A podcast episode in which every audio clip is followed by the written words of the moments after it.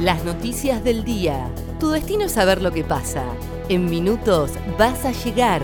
El día de Comodoro y el país de la mano de ADN Sur. El tiempo en Comodoro y Radatili. Para este jueves 23 de julio se espera una máxima de 5 grados. Sociedad. Rige tolerancia cero de alcohol al volante en Comodoro. El Consejo Deliberante aprobó la ordenanza que dispone la aplicación de multas a los automovilistas que les dé positivo el test de alcoholemia. Los valores de las sanciones son por módulo, donde el mínimo es de alrededor de 80 mil pesos y el máximo de 200 mil. Abrirán más centros de salud y los van a dividir para atención de patologías respiratorias. Debido a los casos de coronavirus en la ciudad, desde el área de salud se trabaja para poder reforzar la atención. Desde ahora serán diferenciados por colores verde y rojo. Los rojos, destinados a problemas respiratorios, estarán ubicados en los barrios San Cayetano y Estándar Norte, y los verdes, en 30 de octubre, en el Centro Especializado de Salud Integral de Adolescentes, Palazzo y La Prida. Petróleo. La actividad petrolera en la cuenca del Golfo estaría normalizada en septiembre.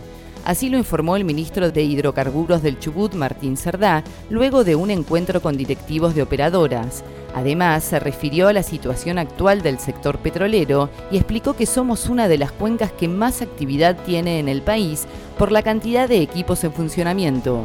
Policiales. La Asociación de Magistrados se opone al proyecto de ley de narcomenudeo en Chubut. A través de un comunicado, la asociación manifestó su cuestionamiento al proyecto que busca transferir a la justicia provincial la competencia para investigar y juzgar los delitos del narcomenudeo y pidió a los diputados analizar el proyecto ya que consideran que una transferencia de competencias debería prever y disponer los fondos necesarios para que la justicia provincial pueda afrontar el costo de las investigaciones. Nacionales. Ya hay fecha para una posible vacuna contra el coronavirus en Argentina. Tomás Orduna, infectólogo que integra el grupo de asesores del presidente Alberto Fernández, dijo que la vacuna desarrollada con voluntarios argentinos en el país apunta a tener sus primeras respuestas en diciembre, cuando sea el otoño europeo, donde se espera una segunda ola del coronavirus, y puede estar disponible para marzo o abril del 2021. El tiempo en Comodoro y Radatili.